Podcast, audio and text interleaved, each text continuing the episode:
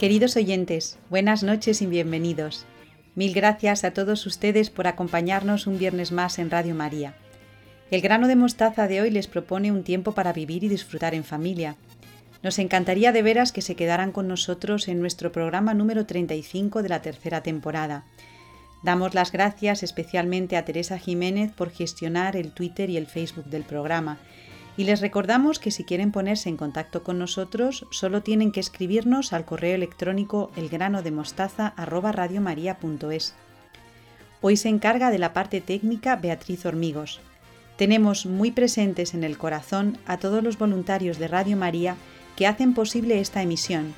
Y saludo con mucho cariño a todos nuestros oyentes de Oropesa y de Navalbonal de la Mata.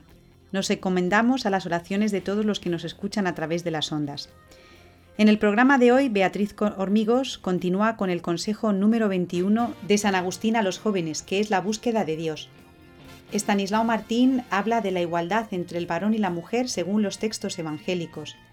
Y Victoria Melchor nos habla de la bienaventuranza de los puros de corazón porque ellos verán a Dios y lo enlaza con el uso y el abuso de los móviles en los jóvenes.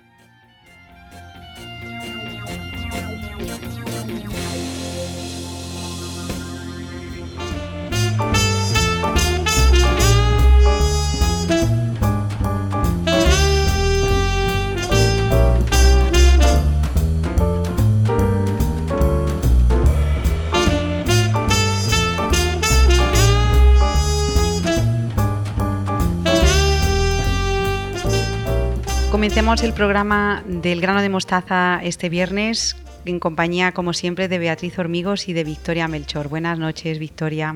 Buenas noches, Ana. Buenas noches, Beatriz. Hola, Ana, buenas noches. ¿Cómo estáis? Contadme en este mes de julio. Pues bien, con calor como es eh, normal en esta época del año. Bueno, pues para no perder la costumbre continuamos con el consejo Beatriz, eh, estos consejos que estamos trabajando de San Agustín a los jóvenes. ¿Cuál nos toca hoy? Pues nos toca el consejo 21, que es la búsqueda de Dios. Dice San Agustín a los jóvenes, busca a Dios, que su conocimiento llene tu experiencia y su amor colme tu amor. El hombre tiene ansia de, de Dios, porque su entendimiento quiere conocer a Dios, quiere conocer la verdad, y su voluntad lo quiere como el bien supremo de todo que es.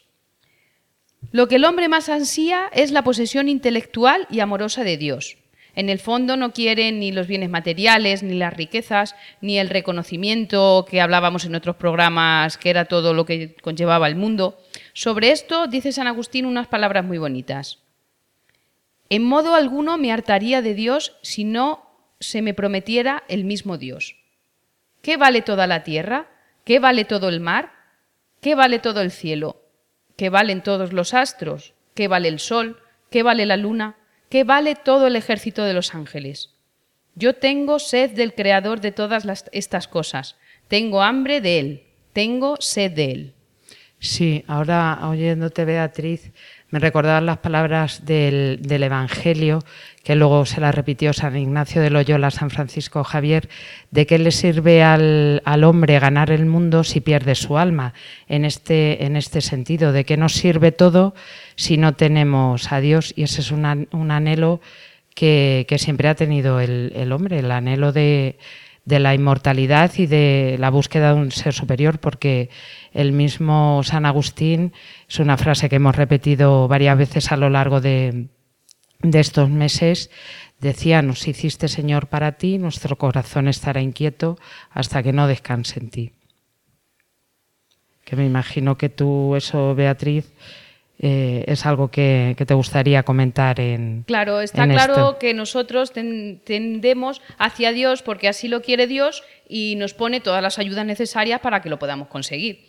Nosotros podemos buscar fama, gloria, como ya hemos dicho antes, admiración, dinero, y según lo vamos consiguiendo a lo largo de nuestra vida, pues nos damos cuenta que no nos llena del todo. Siempre un rincón de nuestro corazón queda vacío. Solo Dios es el que nos llena de una forma plena.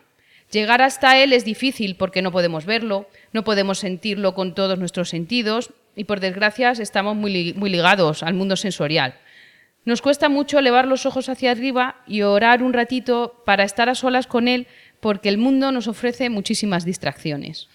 Esto, Beatriz y Victoria, lo podemos comentar con referencia a los hijos, ¿no? Porque cuando decías, mm, nosotros queremos buscar fama, gloria, admiración, dinero, y según lo vamos consiguiendo, nos damos cuenta de que mm, no nos llenan del todo. Eh, ¿Lo habéis experimentado alguna vez con los niños en alguna situación concreta? Esto de que eh, tengamos todo lo que nosotros queramos tener, en el fondo estamos vacíos. Pues sí, sobre todo, bueno, por, por mi profesión de, de maestra en algunas ocasiones sí que, sí que experimentas, eh, sobre todo fíjate cómo los niños te, exigen, porque como lo tienen todo, les dan, los padres o quien o en la familia les proporcionan todo, te exigen. Es que tu profesora mm, me tienes que, o tienes la obligación que, y en el fondo lo que, lo que demuestran es una insatisfacción, porque como están acostumbrados a recibir, y claro, deberíamos recibir eh, siempre en, una, en, una, proporción que nos llenara el alma, no solamente que satisfaciera, satisfaciera nuestras eh, necesidades más, más básicas. En eso también, Beatriz, algunas veces lo hemos visto con los regalos de los niños, ¿no? Sí. Eso te iba a comentar ahora mismo. Yo, por ejemplo, como madre que soy y dos hijas que tengo, pues están deseando un cierto muñeco un, muchísimo durante mucho tiempo. Se lo regalas y es curioso a lo, no te voy a decir a los 10 minutos, pero sí a la hora, queda aparcado y, ya no se acuerda de ello. Claro. Y siempre queremos más, ¿no? Estamos hechos para, eh, lo que decía también Victoria antes, la, el ansia de inmortalidad, el ansia de más. Queremos siempre más, es la insatisfacción permanente del hombre, ¿no? Sí, además esa, esa demanda, pues ahora que apenas hace hace unas semanas que hemos terminado el, curso, me llamó la atención una, niña cuando le entregué las notas que me dijo, mm, señorita, con las buenas notas que, he sacado, mi madre, que siempre se lo digo, mamá, me tienes que hacer un regalo a final de curso. Y mi madre siempre me dice, no, hija, porque tu obligación ahora es estudiar y si puedes, pues sacar buenas notas. Entonces, buscar esa recompensa siempre de tener el más, más, más, bueno. Sí. Es verdad. ¿Y se puede educar también esta eh, forma o alguna forma de llenar el vacío que todos tenemos en nuestro interior, Beatriz? Sí, mediante la oración. Pero esto luego, Ana, lo vamos a hablar otro mes, que en el último de los, de los estos que tenemos, que es precisamente la oración. Jesús dijo, yo soy el camino, la verdad y la vida. Por lo tanto, nosotros solo podemos llegar hasta Dios por medio de Cristo, que es el camino. Dice San Agustín justo después de su conversión. Ahora te amo a ti solo, a ti solo sigo y busco, a ti solo estoy dispuesto a servir, porque tú solo juntaste señorías. Quiero pertenecer a tu jurisdicción. Manda y ordena. Te ruego lo que quieras, pero sana mis oídos para oír tu voz. Sana y abre mis ojos para ver tus signos. Sí, yo creo que aquí, como dices tú, que lo escribió San Agustín justo después de la, de la conversión, hace una, declaración total de amor y de fidelidad a, Jesucristo en torno a lo que estamos hablando. San Agustín, eh, la conversión tan tremenda que, que tiene, es que le hace darse cuenta de, eso, que es que lo único que le va a llenar en esta vida es, es Dios y eso nos lo podemos aplicar todos en cualquier momento de nuestra vida, ya sea en la familia, ya sea con los hijos, ya sea de manera individual, por supuesto, cada, cada uno. Y también esto eh, tiene que ver con el primer mandamiento de la ley de Dios, ¿no? Amarás a Dios sobre todas las cosas. San Pablo dice también, eh, lo, único que me importa es Cristo y lo demás lo, estimo como si fuera en basura. o sea que los, grandes santos hacen esta, ¿no? Es que San Pablo, claro, otro gran, otro gran converso y todos los santos. Lo que pasa, fíjate, Ana, que yo creo que es condición de todo bautizado. Una vez que, mm, bueno, que vas a lo largo de, tu vida madurando y profundizando en, en la fe, pues todos tenemos que tener esa conversión. Pero bueno, Beatriz, también pueden preguntarnos los oyentes, ¿la fama, la gloria, la admiración, el dinero es algo malo? ¿Es algo que no tenemos que desear en absoluto? No, no, claro, no es nada malo, pero sí que es malo en el sentido de que lo pongamos lo primero de todo y lo único que queramos conseguir en nuestra vida. Dinero, pues es necesario. Por supuesto, claro. La fama, pues sí, también. Claro. Pero si es lo único que buscas y tu único objetivo en la vida, Hombre, a lo mejor Victoria tener... Yo ahí discrepo, lo de la fama. A lo mejor ser, ser un buen profesional, a lo mejor, ¿no? Tener... Sí, yo creo que la, que la fama, mm, ante todo tenemos que tener eh, por encima de todo la premisa de no a nosotros, Señor, no a nosotros, sino a ti la gloria. En el sentido, yo entiendo lo que, lo que quieres decir, Beatriz, pero en el sentido, fijaros, el tema de lo de la fama hay que tener cuidado porque es que por ahí se nos, se nos mete la, soberbia y es cierto que yo creo además que hay que hacerlo cuando una persona hace un buen trabajo, hay que valorárselo y hay que potenciárselo, por supuestísimo. Pero mm, sin caer a lo mejor en la adulación, porque no estaríamos haciendo bien, porque la soberbia es un pecado que llevamos eh, inherente y, es que el demonio se mete por ahí y se mete y se mete mucho. Entonces, el trabajo bien hecho siempre. Y debemos aspirar, como yo les digo siempre a mis alumnos, a lo máximo, a lo más, cada uno dentro de sus capacidades. Entonces, eh, bueno, yo creo que son cosas que hay que educar, incluso, fíjate, los padres hacia los, hacia los hijos también. O sea que este eh, consejo de San Agustín a los jóvenes, el número 21, la búsqueda de Dios, sigue estando, como decimos, vigente hoy en día. Dice, busca a Dios, que su conocimiento llene tu existencia y su amor colme tu amor. No hablamos de la mediocridad. Cuando hablamos del amor a Dios, mm, no, hablamos de un amor eh, sustituto de otras cosas. O cuando todo el mundo me falla, entonces me, voy a la iglesia y voy a rezar, o cuando tengo una enfermedad, sino que Dios, estamos creados para que toda nuestra existencia y todo nuestro amor se colme en su amor. Esto es una vocación maravillosa. Sí, sí, sí.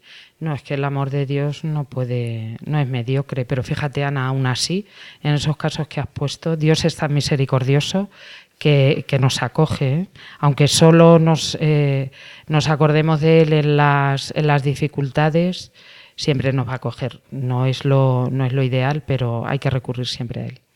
Bueno, Beatriz, y ya para terminar, ¿alguna aplicación práctica para trabajar con nuestros hijos en la búsqueda de Dios? Ahora que estamos en verano y a lo mejor estamos un poquito más relajados, no sé, alguna oración por la noche todos juntos, eh, ¿qué te parece? Yo, por ejemplo, con mis hijas y bueno, y la familia, lo que hacemos es la novena de la Virgen del Carmen que somos muy devotos y, es, ese ratito que tenemos todos los días durante la novena de estar con Dios y con la Virgen por ejemplo, qué bonito lo de las novenas. Hemos hablado ya en otros programas de, la, de, Radio María, sí, de las novenas. Pues mira, este es un gesto bien bonito para hacer en familia y para irles inculcando a nuestros hijos esta búsqueda de Dios. Sí, yo, por ejemplo, ahora que, eh, que estamos en vacaciones o cuando los padres tengan vacaciones también para buscar a Dios, es preciosísimo contemplarlo en la naturaleza.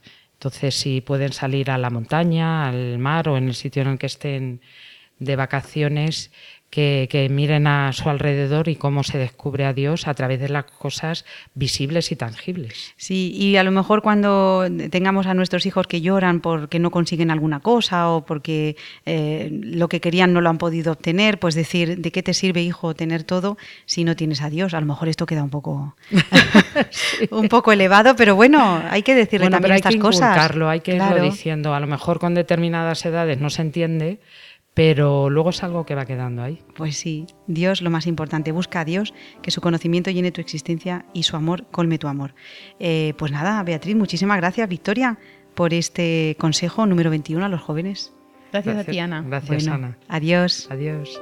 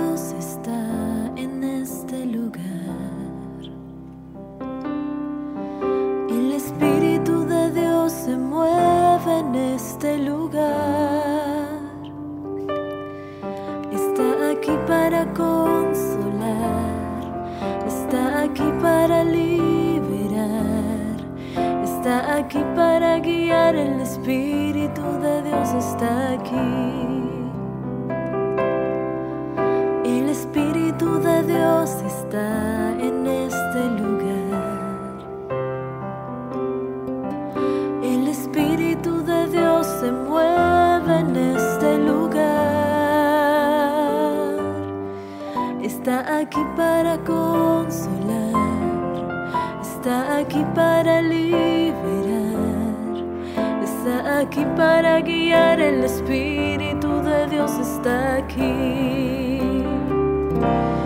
Muévete en mí.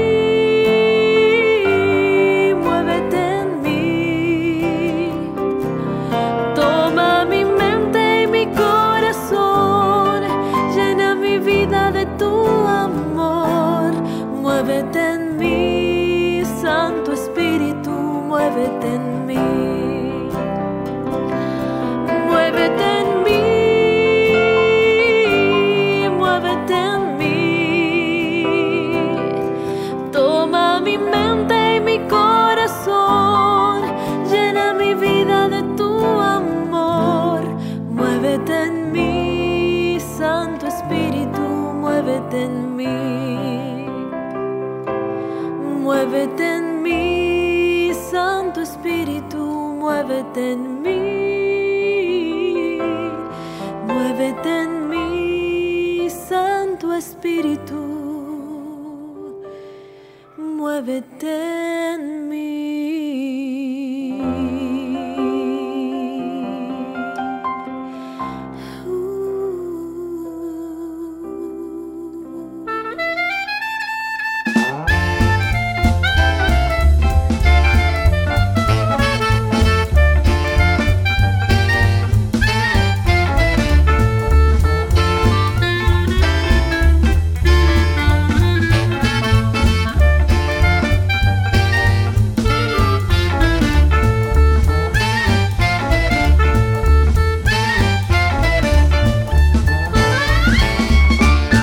Continuamos el programa del grano de mostaza de hoy con Estanislao Martín. Buenas noches, Estanislao, ¿cómo estás? Hola, buenas noches, Ana. Estupendamente, muy bien. Encantado un mes más de estar aquí con todos los oyentes.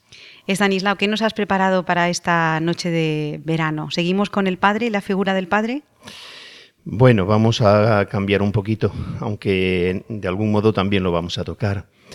Ya hemos terminado con el padre exactamente eh, comenzábamos a tratar mm, esta figura importante ¿no? del padre arrancando de su papel de cabeza de la mujer y cabeza de la familia.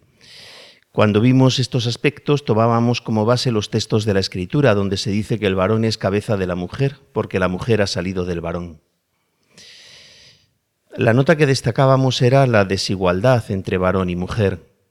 Hoy en cambio lo que vamos a destacar es lo contrario el rasgo de igualdad, que es algo que también tiene su asiento en la palabra de Dios. Por eso digo que, bueno, de alguna manera vamos a seguir con el Padre también. ¿Estás diciendo que apoyados en la Sagrada Escritura podemos decir que el varón y la mujer son tanto iguales como desiguales? Pues sí. Eh, a ver si me puedo, me puedo, explicar, porque ya se entiende que no se puede ser las dos cosas al mismo tiempo, pero bueno, vamos a tratar de explicarlo. Entonces, Estanislao tendrá que ser en distintos aspectos, porque si no es eh, una contradicción, dos cosas no pueden ser iguales y desiguales en el mismo aspecto, ¿verdad? Claro, efectivamente, eso es. ¿eh?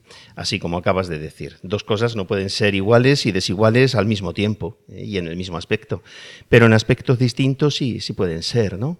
Por ejemplo, yo no puedo ser alto y bajo a la misma vez, pero sí puedo ser muy alto por ejemplo, en medio de una clase de niños pequeños y muy bajo, pues supongamos en medio de una selección de jugadores de baloncesto, ¿no? Entonces, al mismo tiempo soy alto y bajo, no, en un sitio soy alto, en otro bajo, ¿no? Bueno, valga esta comparación para decir que hombre y mujer, esto es lo que nos interesa, en unos aspectos somos iguales y en otros somos desiguales. Y lo mejor de todo esto es que el fundamento más sólido para poder decirlo lo encontramos en la Sagrada Escritura. No porque lo diga con estas palabras así exactamente, pero sí que lo dice. ¿Y podrías poner algún ejemplo de esto, Stanislao? Pues en la Sagrada Escritura hay dos relatos de la creación del hombre, del ser humano, de Adán y Eva. Pues bien, en el primero el acento se pone en la igualdad de los dos, en el segundo en la desigualdad.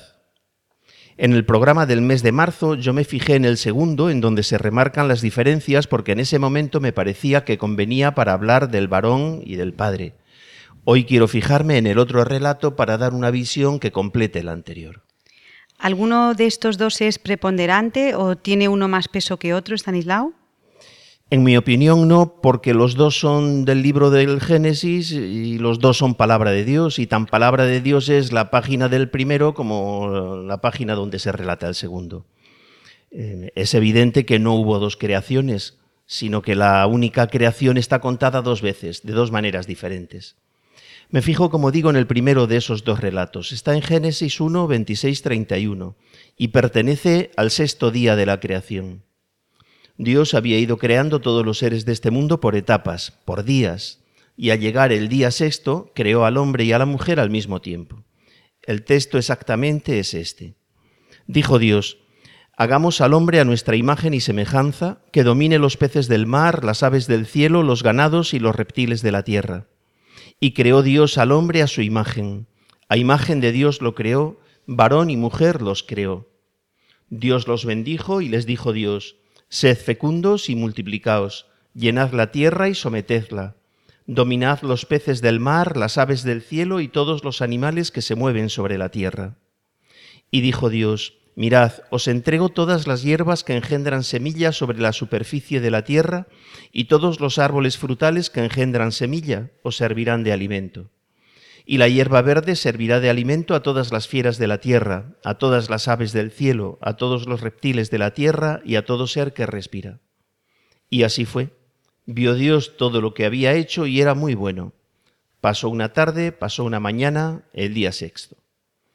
Pues bien, vemos que Dios crea al varón y a la mujer en el mismo acto, al mismo tiempo, ambos a su imagen y semejanza. Si queremos ser un poquito más precisos, habría que decir que en la unidad de ambos hay una imagen más completa del Dios único que si hablamos de ellos individualmente. Bien, Dios les hace objeto a los dos de una única bendición, la misma para los dos, y les da los mismos mandatos, que son la fecundidad y el dominio de la tierra la creación inferior a ellos. ¿no?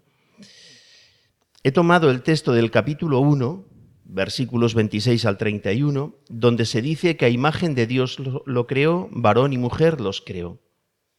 Lo mismo se volverá a repetir en el capítulo 5, exactamente en Génesis 5, 1, 2.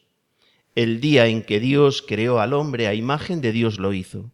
Los creó varón y mujer, los bendijo la cita es algo más larga y luego espero volver sobre ella leyéndola completa.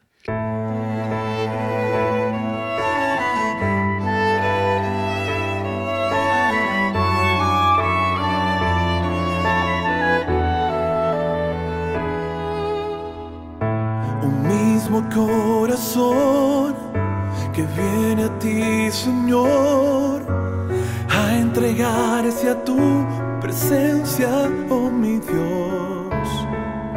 Es el camino que elegimos,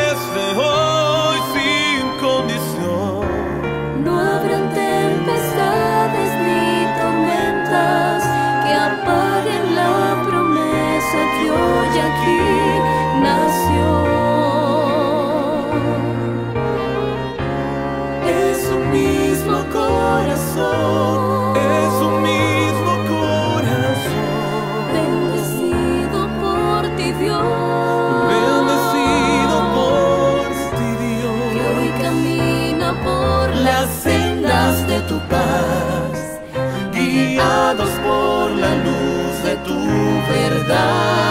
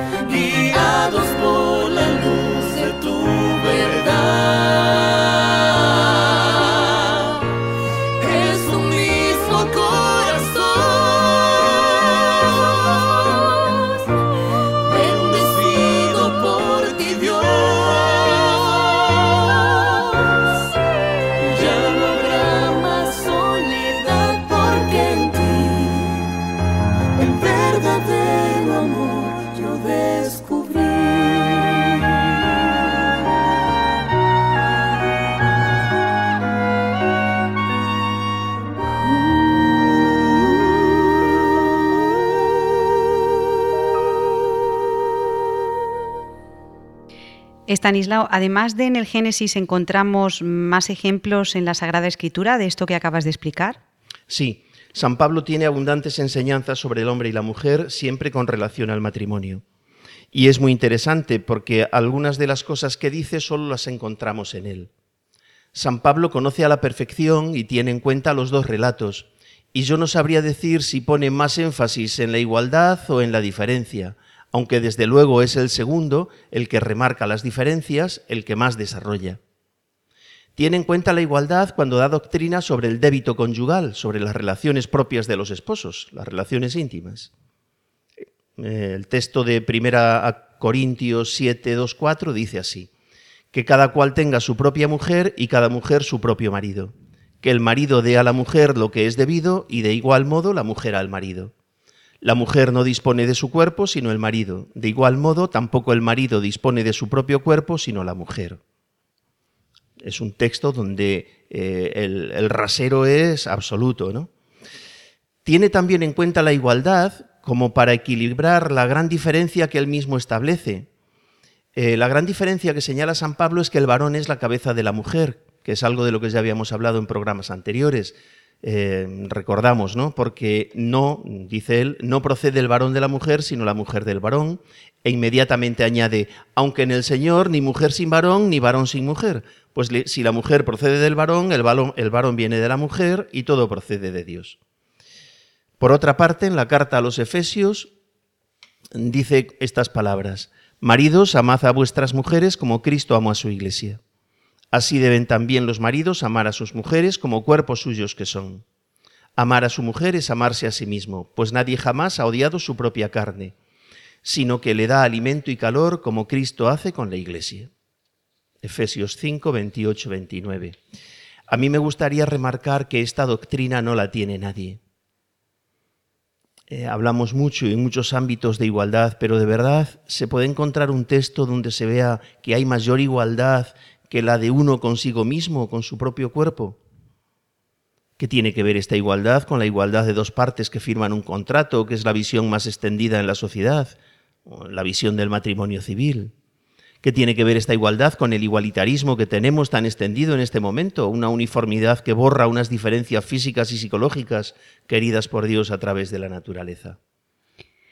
Estanislao, no se me ha olvidado la cita del Génesis que, que ha quedado pendiente antes. Ah, sí, sí, es muy interesante. Génesis 5, 1, 2, habíamos dicho. La leo entera ahora.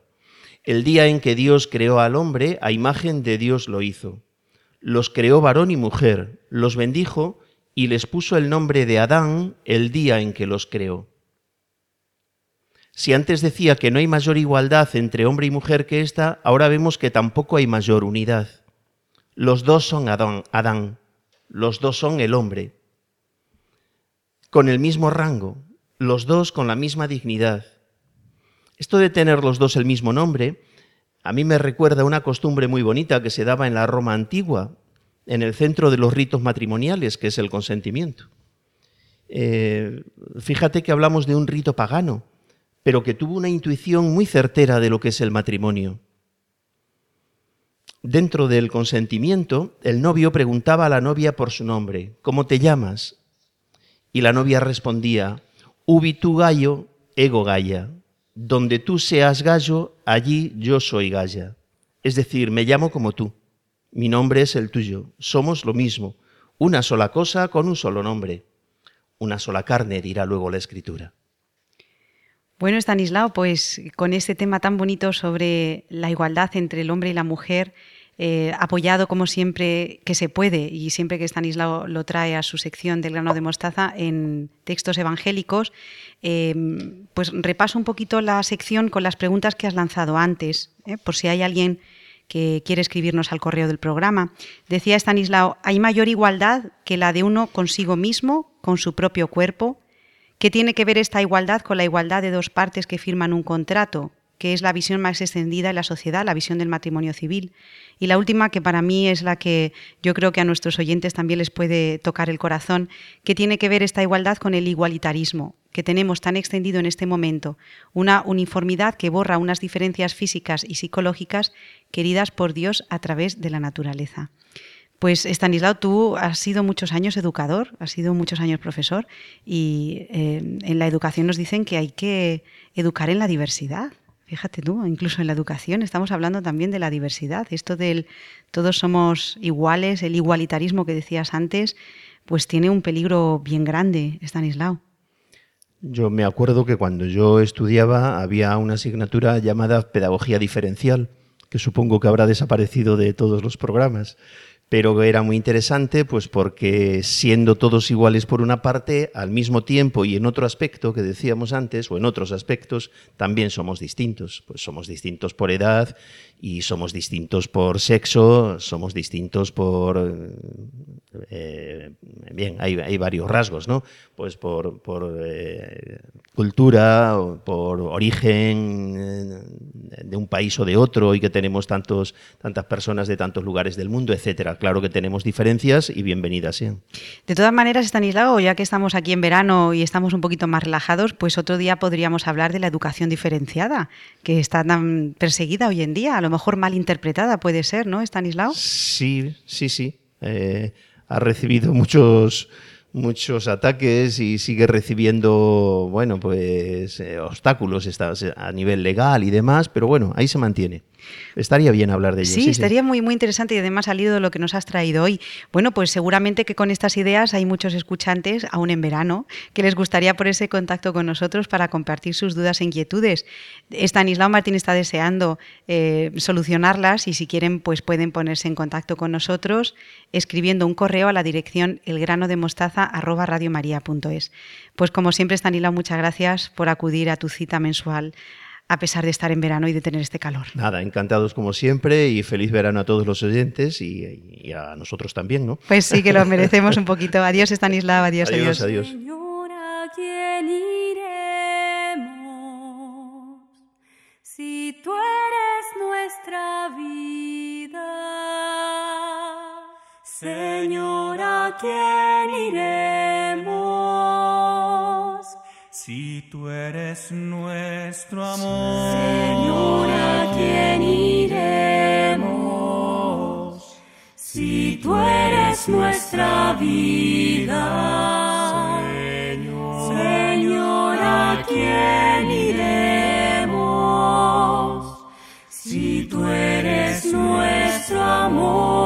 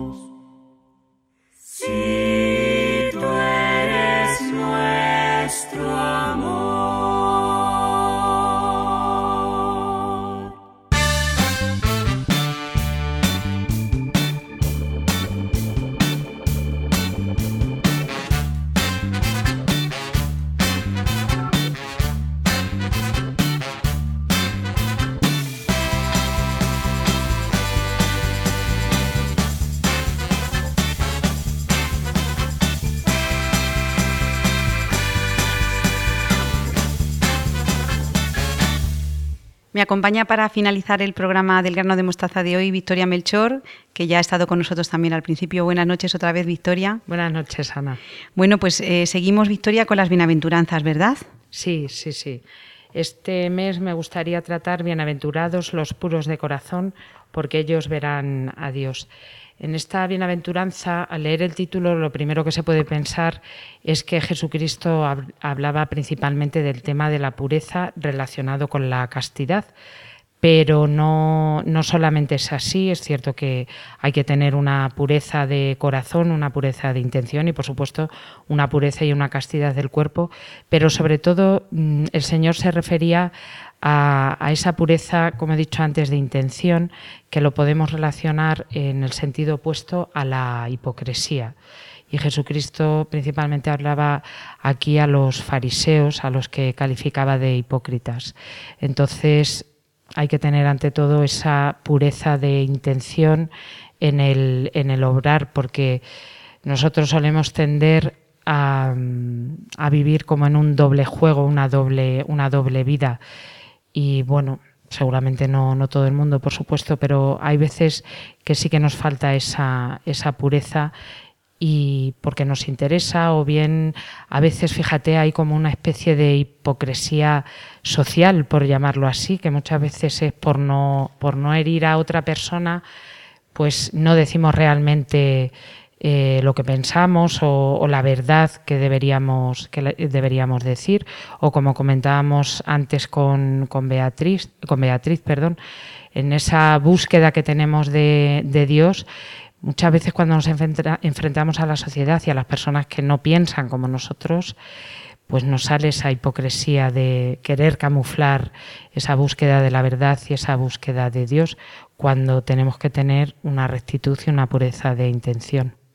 Y el segundo término de esta bienaventuranza es que los puros de corazón eh, verán a Dios. Eh, ¿Tú crees que la problemática que tenemos hoy en día en la sociedad de que no encontramos a Dios, por ejemplo, eh, en los hermanos, en la naturaleza, en las situaciones que nos pasan, tanto en las buenas como en las malas, es por falta de esa pureza que decías tú, Victoria? Yo creo que sí, porque esta pureza también se, se refiere a una rectitud. Y claro, si nos vamos buscando a nosotros mismos, esa pureza desaparece, esa búsqueda de Dios se anula y lo, vemos claramente, que lo que hacemos es la búsqueda del hombre. Además, eh, fíjate, me gustaría aquí unirlo ya eh, también a una, una consulta que nos ha hecho una oyente, porque vivimos, Ana, en una era tecnológica y a veces vamos buscando en, en, estos medios tecnológicos algo que nos, que nos llene y no, y no lo encontramos cuando debemos buscar, buscar a Dios. Y esta oyente nos pregunta por el, por el tema de los, de los móviles, de, bueno, pues de todo esto que utilizan hoy los jóvenes y los adultos, eh, los iPads, las, las tabletas, el, el uso que, que se los da. Yo creo que como todo en esta vida, un mal uso pues no es, no es bueno. Es cierto que la tecnología nos ha proporcionado y nos proporciona muchísimas ventajas y muchas cosas muy útiles, pero como todo hay que saber poner unos límites. A veces como el hombre no va con esa pureza de intención, no va buscando a Dios, pues claro, tenemos que buscar otro tipo de cosas. Y todo el tema de la tecnología, todo el tema de lo visual es muy atrayente. Entonces yo sí que recomiendo, por ejemplo, a los padres y a los educadores eh, que, tienen que estar eh, muy vigilantes de cómo utilizan sus hijos la, la, tecnología, porque a lo mejor van a, van a encontrar eh, cosas que no son convenientes para su edad o que no son convenientes en ningún modo. Entonces, sí, limitar el uso de las, de las tecnologías.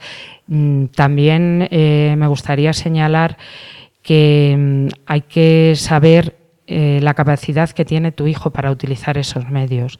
Me explico, un niño con dos años le puedes poner en un momento determinado un vídeo sobre dibujos animados en, en el iPad, en el, en el, ordenador, con dos, cinco, seis, siete años. Lo que no puedes dejar en ningún momento es que tu hijo maneje solo ese, ese instrumento, porque él no tiene capacidad para eso.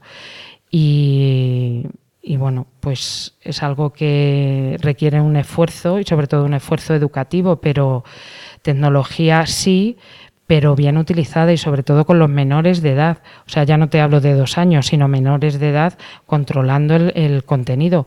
Porque es verdad que ahora hay muchas opciones a la hora de, de poner el control este que llaman parental o de, de determinadas páginas web que nos salten, pero es que los críos son informáticos, telemáticos, todo lo que, todo lo que queramos, y ellos van a descubrir cómo, cómo burlar ese control. Por tanto, atentos con, sobre todo con Internet. La tecnología yo considero que es algo bueno y que es un progreso que hay que seguir ahí eh, en ello, pero hacia nuestros hijos, nuestros alumnos, controlándolo.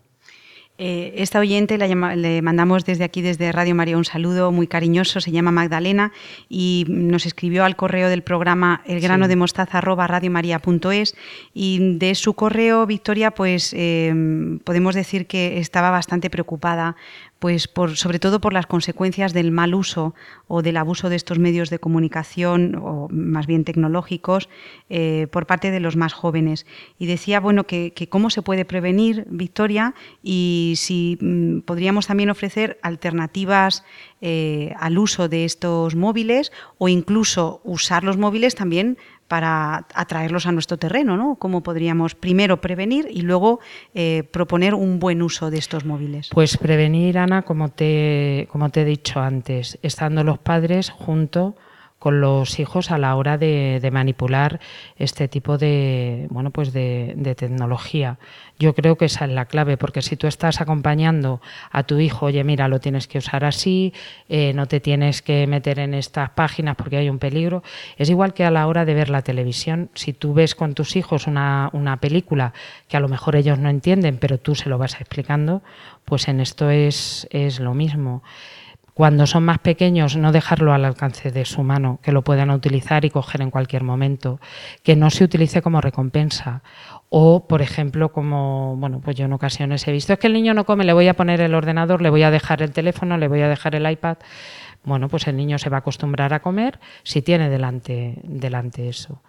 Y, y bueno, pues no, yo creo que no es, no es recomendable Me preguntabas Sí, también. eh, una era la prevención, que ya nos has explicado, Victoria, y luego pues alternativas o formas de usar eh, esta tecnología de manera positiva. Sí, positivo eh, yo creo que tiene mucho, porque ahora mismo hay un montón de aplicaciones lúdicas, educativas también, muy, muy interesantes y que se pueden trabajar fenomenal con ellas a la hora de aprender. Por ejemplo, cualquiera de los museos tienen una aplicación que te la puedes descargar y puedes ver las obras eh, en una resolución fotográfica buenísima, aparte de conocer eh, de cara a ir al museo las obras que hay, te puedes formar a la hora de aplicaciones sobre la educación para ayudar a los hijos a estudiar también te puedes descargar un montón de, de cosas, incluso pues niños que tengan alguna dificultad les puede ayudar. Y bueno, alternativas, pues siempre va a haber muchas. Yo, por ejemplo, es que siempre lo recomiendo eh, a mis alumnos el leer, el tener un libro en las manos, es verdad que ya con los iPads o con los libros electrónicos también se puede leer, pero bueno, una lectura de un buen libro, el salir a la naturaleza, el caminar, eh, juegos tradicionales que se han perdido mucho, es verdad que todo ha evolucionado, pero el jugar en la calle, el montar en bicicleta a la vez que haces ejercicio, yo creo que también hay que combinar las, las dos cosas, porque es, es bueno que no te lo den todo hecho, que es el peligro que puede haber en el tema de la, de la tecnología. Y a veces mm, no es que impidan pensar, pero sí que se realiza un esfuerzo menor y se está comprobando por estudios científicos que eso está repercutiendo en el, en el cerebro y a la hora de, de pensar en el, eh, de los niños, en el, en el desarrollo neuronal. Entonces, atentos, atentos con estas cosas. Bueno, yo creo que también podemos mandar desde aquí a Magdalena, a nuestra oyente, pues un mensaje de, también de esperanza, ¿no? De que eh, los móviles eh, es una herramienta muy positiva si se se utiliza con cierto control y sobre todo cuando hablamos de menores de edad tienen que estar controlados por sus padres, ¿no? Y luego también, Victoria, este argumento de yo le compro el móvil a mi hijo para que esté localizado en todo momento. Nada, nada, eso es una... Pero bueno, es verdad que podría haber, ya, ya lo hemos eh, comentado alguna vez en el programa, eh, el juez Calatayud lo dice, que podría haber móviles eh, hechos para niños Sí, sin sí, sí. ciertas funciones que lo que producen son pues bastantes peligros para Sí. unas- unos eh, niños pequeños, ¿no? Pues estos de llamar solamente, de recibir llamadas, si es que lo que quieres es tener controlado a tu hijo. efectivamente. Que es un argumento que utilizan mucho los niños para, ¿no? para llevar a los padres a su terreno. Sí, Que bueno, aparentemente yo- es un bien que luego muchas veces se vuelve en tu contra. Fíjate que ahora, de- bueno, desde hace ya algún- eh, varios años, la tendencia es el niño o la niña hacen la comunión o tienen nueve o diez años, le regalamos un móvil. Bueno, pues yo, para mí, es mi, mi, es mi opinión, yo creo que un niño con nueve o diez años no está capacitado para tener un móvil. Si es para recibir y hacer alguna llamada, bien, pero, pero nada más. De todas formas, a mí eso, bueno, mm, para mí es opinable, porque tu hijo durante el curso está localizado en el colegio. Si tú vas a recogerle o va en el autobús, también está localizado. Cuando sale fuera del entorno familiar, si es menor de edad, nunca va a ir solo, va a ir acompañado de un adulto del que tú puedes tener su teléfono móvil. Entonces a mí eso de, para tener a mi hijo localizado, yo no he estado localizada nunca cuando era pequeña porque no existían los móviles. Y si he tenido algún problema, pues he llamado desde el colegio de- o desde algún otro, algún otro sitio donde estuviera. Entonces, bueno, no es una razón que a mí me convenza y los padres que no se dejen, Pues sí. no se dejen influenciar por eso. Bueno, Pero pues- bueno, yo estoy a favor de la tecnología. Sí, ¿eh? por supuesto. Bien utilizada es que es muy, muy útil. Y bueno, también sería interesante tratar este tema de la tecnología en otra ocasión. Bueno, Victoria, pues muchísimas gracias por esta bienaventur- bienaventuranza que nos has explicado. Bienaventurados los puros de corazón, porque ellos verán a Dios.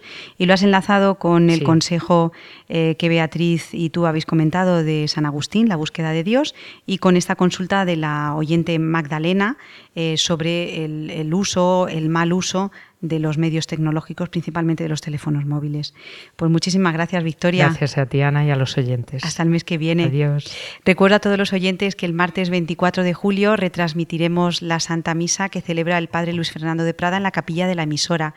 Ofrecerá esta Eucaristía por los bienhechores de Radio María.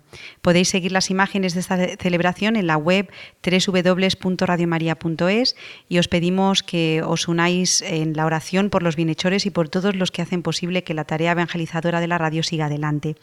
Y nada, con muchísimo eh, cariño terminamos nuestro programa número 35 del grano de mostaza hoy, que es viernes 13 de julio de 2018 en Radio María.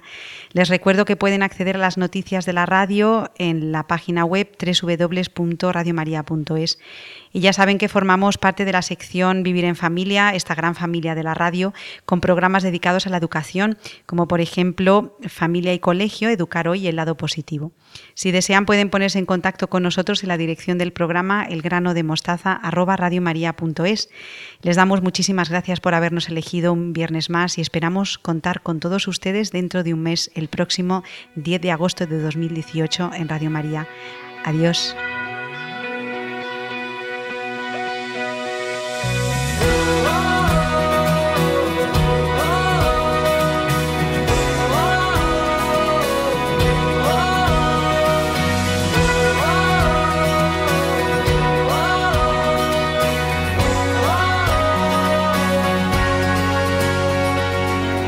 Busco el beso, la revolución, un mensaje que hable más de amor, las caricias para el corazón. De esta tierra que alguien lo rompió. Busco el gesto lleno de valor. Que nos traiga el cuento y la versión nos engañó. Mira al niño y le pide perdón.